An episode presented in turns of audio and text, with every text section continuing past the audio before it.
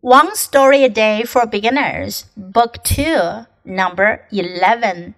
Go on a ship. I love going to the beach. I love watching the ships go by. My grandfather was a sailor. He would tell me stories about waves that were taller than a house.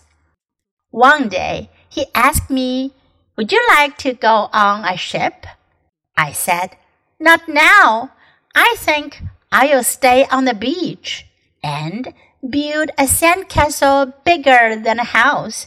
这个故事的标题呢是 Go on a ship，用的是问号，其实它是一句话的缩略形式。Would you like to go on a ship？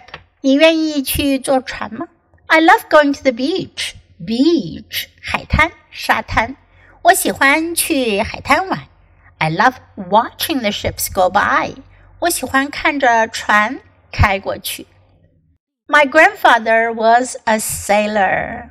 我的爷爷以前是 sailor 水手。He would tell me stories about waves that were taller than a house. 他会告诉我关于比房子还高的波浪的故事。One day he asked me, "Would you like to go on a ship?" 有一天呢，他就问我：“你想要上船吗？” I said, "Not now." 我说现在不想。I think I'll stay on the beach. 我想我要待在沙滩上，and build a sand castle. 建一座 sand castle 沙堡，sand castle bigger than a house 比房子还要大的沙堡。Okay, now listen to the story once again. Go on a ship. I love going to the beach.